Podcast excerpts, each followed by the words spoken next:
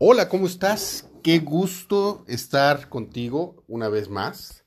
Y bueno, esta ocasión eh, haremos el podcast eh, con un enfoque hacia algo que hemos empezado a denominar mis socios de la Asociación Internacional de Ventas y un servidor como las ventas 5.0 todo el mundo está empezando a hablar de las empresas 5.0, pero todavía nadie ha estado eh, en conciencia concreta de las ventas 5.0.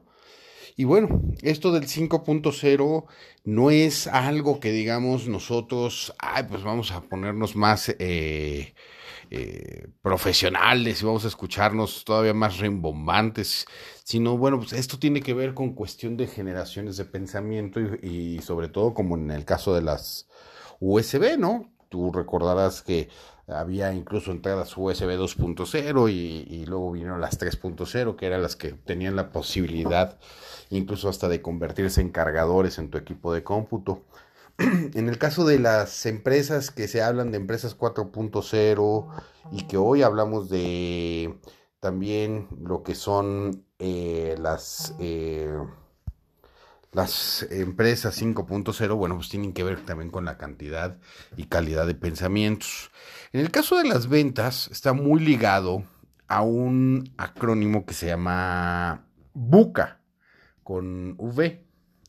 Y esto es utilizado o, se utilizó principalmente en los noventas por la Armada de Estados Unidos y tiene que ver con la volatilidad, con la incertidumbre, con la complejidad y la ambigüedad. Todo esto, pues, EBUCA es un acrónimo en inglés.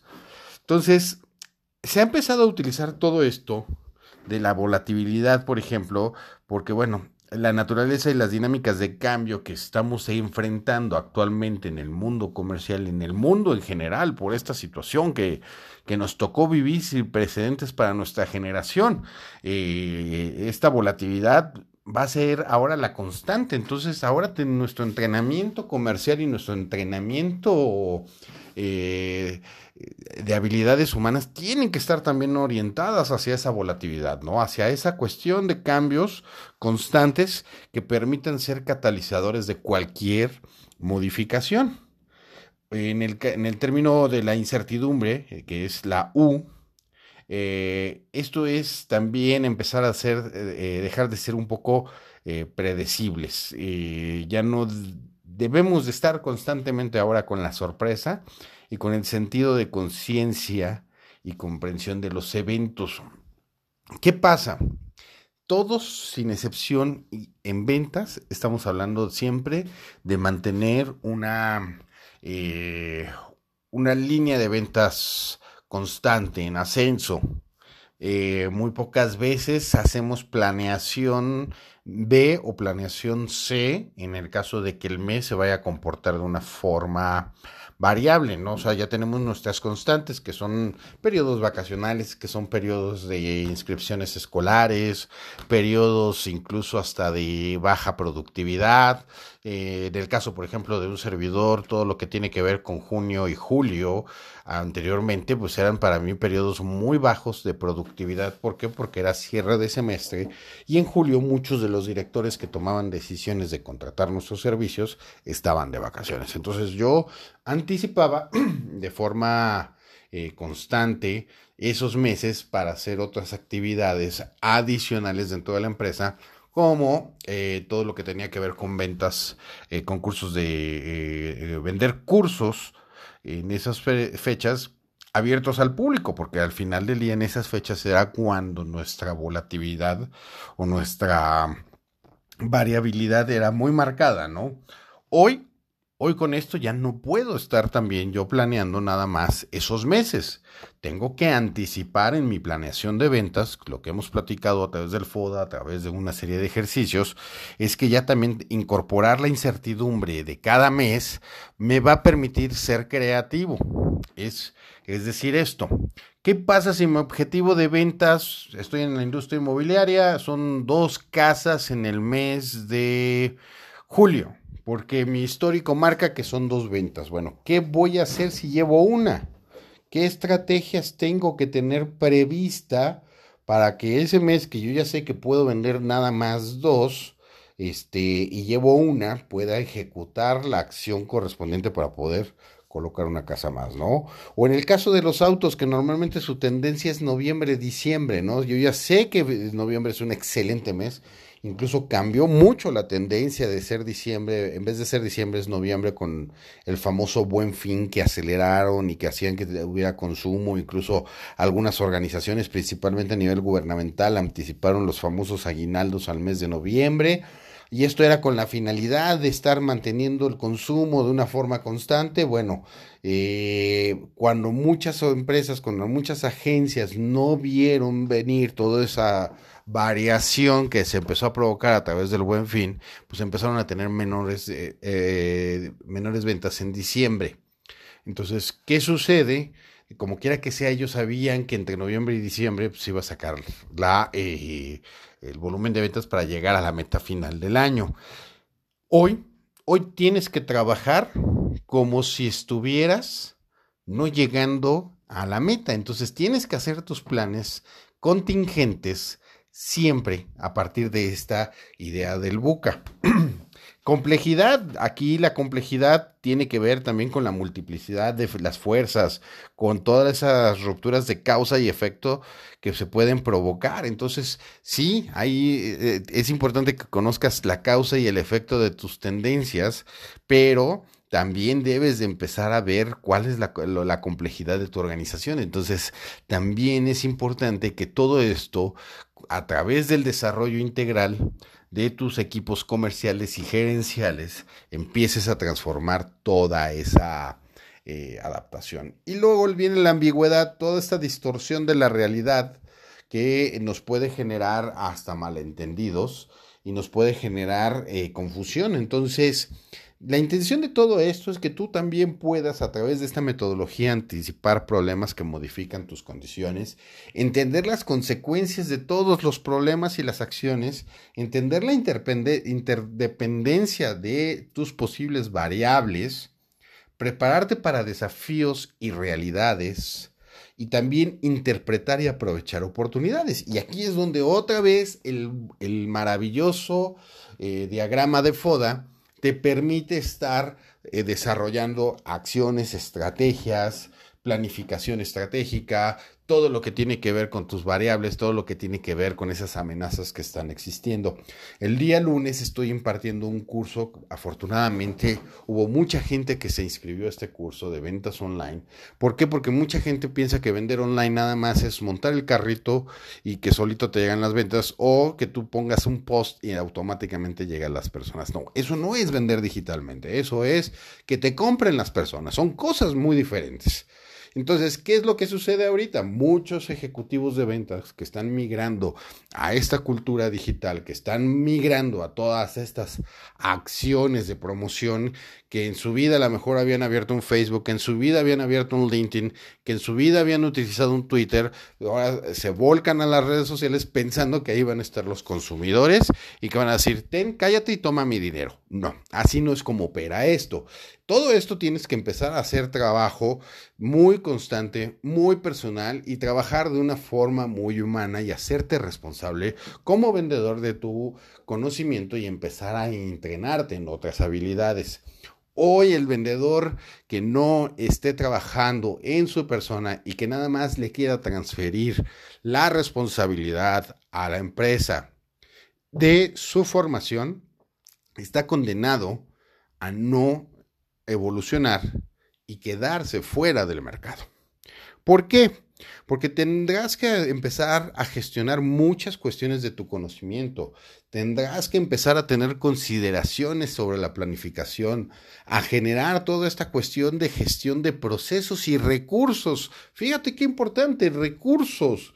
Hoy por hoy, muchos ejecutivos de venta no conocen cuáles son sus recursos, que pueden ser materiales, que pueden ser humanos, que pueden ser eh, eh, hasta cuestiones que tengan que ver con sus recursos espirituales para esa eh, resiliencia que hablamos eh, la semana pasada con, con Ayeli, eh, que hablábamos justo de esa transformación, al ser una persona resiliente y que trabajes incluso hasta con tu parte de, de tu ser supremo, que trabajes con esa resiliencia, vas a poder tener incluso hasta nuevos enfoques y nuevas herramientas y nuevas habilidades.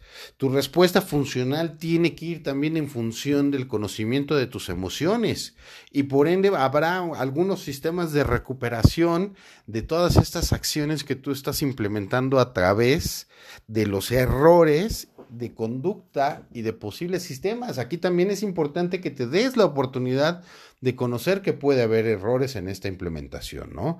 Entonces, ¿qué es lo que va a pasar con todo este aspecto? Y que, bueno, al final del día tú vas a tener que estar caracterizando y vas a tener que estar categorizando todas estas eh, acciones, bueno, pues es que vas a tener que empezar a conocer también mucho de cómo se comporta el ser humano. Hoy, hoy ya no va a ser el vendedor queriendo aplicar la psicología en ventas, sino más bien ahora es el psicólogo involucrado en las ventas. Entonces, ¿a qué voy con esto? Si tú eres un profesional de ventas, también tienes que empezar a desarrollar ese proceso y esas habilidades que podrían estar utilizando algunos psicólogos.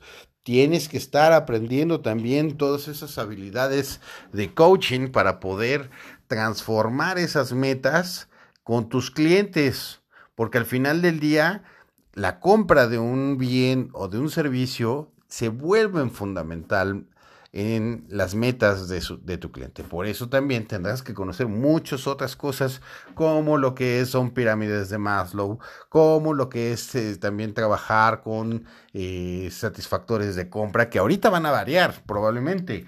Incluso estaba leyendo hace poco un, eh, un, artículo en un diario de circulación nacional enfocado a las finanzas y decía que los millennials a través de, este, de esta situación pues van a transformar por completo sus hábitos de consumo, ¿no? Si de por sí ya venían con unos hábitos de consumo en los cuales ellos buscaban vivir experiencias, bueno, pues con esto se va a, se menciona que habrá una transformación muy volcada hacia el consumismo para poder cubrir las carencias que tuvieron en este periodo de aislamiento. No lo sé, yo quisiera pensar que aquí va a haber una, eh, una situación de análisis y de reflexión también de saber qué es prioritario comprar.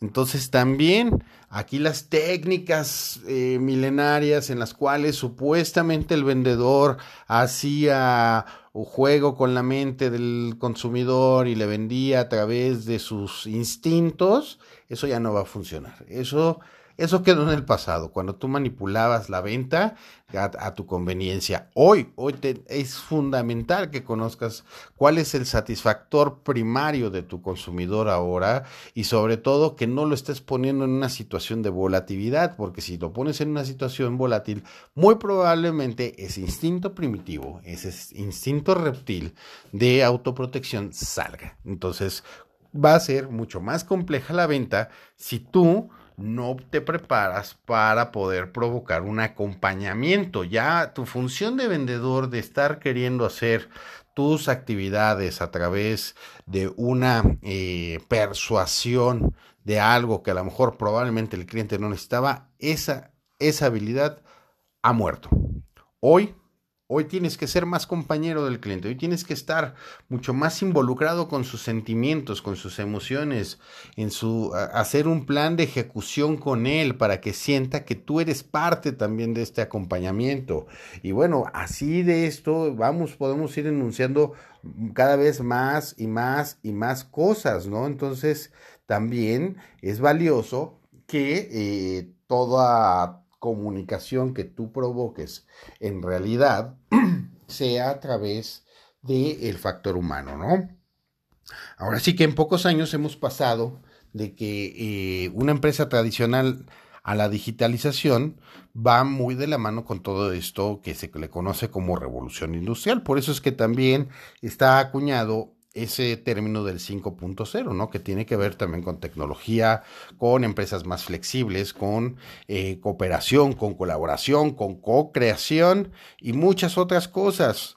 Esto al final también eh, publicado por diversas empresas, ¿no? Hace poco uno de mis socios, principalmente Freddy de Venezuela, me compartía ahí un artículo de una, de una revista que se llama Good Rebels y hablaba de todo esto, ¿no? De las, eh, de las empresas 5.0 eh, concretamente en las ventas, que son esas empresas que van a entender al cliente y que se van a preocupar por estarle sorprendiente, sorprenderlo de forma independiente, aunque no haya un retorno comercial inmediato, ¿eh?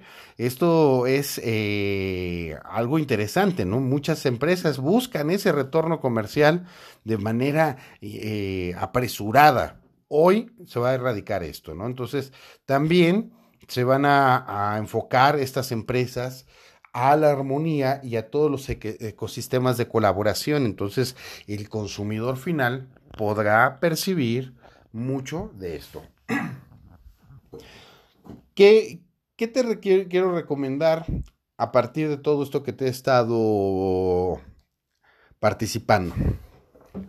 Es importante que tú en las ventas empieces a hacer una lista de estas experiencias de compra. ¿Cómo son esas experiencias de compra? Que empieces a acercarte a tus clientes para, para ir anticipando toda esta situación de la experiencia de compra.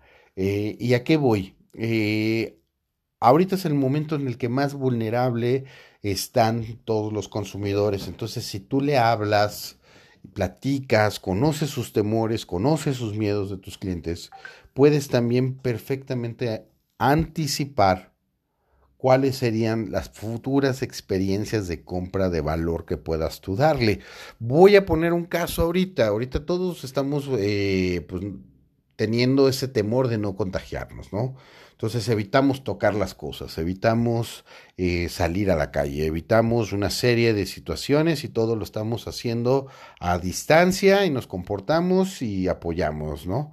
Habrá sus excepciones como en todos lados, en todos los países, pero sí es una realidad que todas estas estos temores hacen que tú tengas la información para que puedas empezar a provocar acciones emocionales para cuando tú regreses al, no lo habitual, porque eso ya no existe, sino empieces a generar un nuevo relacionamiento, pues puedas actuar conforme a, esos temores. Voy a poner un caso otra vez en los autos, ¿no? Ahorita pues nadie quiere que lo visites en su casa, nadie quiere que le lleves el coche, ¿no? No, yo voy después, ahorita no es una urgencia, ¿no? Pero ¿qué va a pasar cuando se empiece a regresar a, la cuestión de interacción humana? Que ya no estemos restringidos. Bueno, pues todas estas actividades donde volvemos a estar con un consumidor va a implicar que tú tengas muy probablemente la precaución de estar higienizando el auto frente al cliente para provocarle una sensación de satisfacción de que se está subiendo en un vehículo higienizado en ese momento. Entonces, con eso estás empezando a disipar muy probablemente uno de los temores que el consumidor en ese momento percibe. Entonces, son muchas acciones las que todavía nos faltan por comprender, son muchas cosas las que nos faltan por desarrollar, pero lo que sí es fundamental es que todo esta situación del buca, de las ventas 5.0, empiecen a ser vinculadas a la brevedad en cada organización y donde nos hacemos corresponsables, empresa y colaboradores. Hoy ya es imperativo que el colaborador también sea una, eh, un agente de cambio, que ese colaborador también se sume en ese colectivo de transformación y que empiece también a dar a las empresas esa experiencia de conocimientos, esa experiencia de eh, habilidades para que puedan ir de la mano transformándose. Ya no se puede nada más esperar a que la empresa nos ponga el futbolito, la cerveza, el cafecito, eh, eh, los panes todos los días, sino que también nosotros ahora como personas responsables tenemos que regresarle a la empresa un espacio y una certeza por parte de nosotros de que estamos comprendiendo mucho del mensaje. Hoy, hoy es primero de mayo. Hoy mencionaba en mis redes sociales y decía muy concretamente que este primero de mayo es una celebración diferente. Hoy honramos y celebramos el trabajo, principalmente agradeciéndolo de que lo tenemos y de que nos permite conectarnos con la esencia más grande del universo, esa divinidad, esa capacidad de transformación, esa capacidad de creación, de generación. Así que, bueno, espero que este episodio pueda provocar en ti algunas reflexiones. Como siempre, muy agradecido de que me acompañes, muy agradecido de todos los que han participado. Estamos trabajando por traer a nuevos invitados. Eh, hemos estado también haciendo otras eh, actividades eh, dentro de la plataforma de YouTube. Te invito a que también a que las busques, que también puede enriquecer todo esto contigo. Y pues te deseo felices ventas. Nos vemos el siguiente episodio.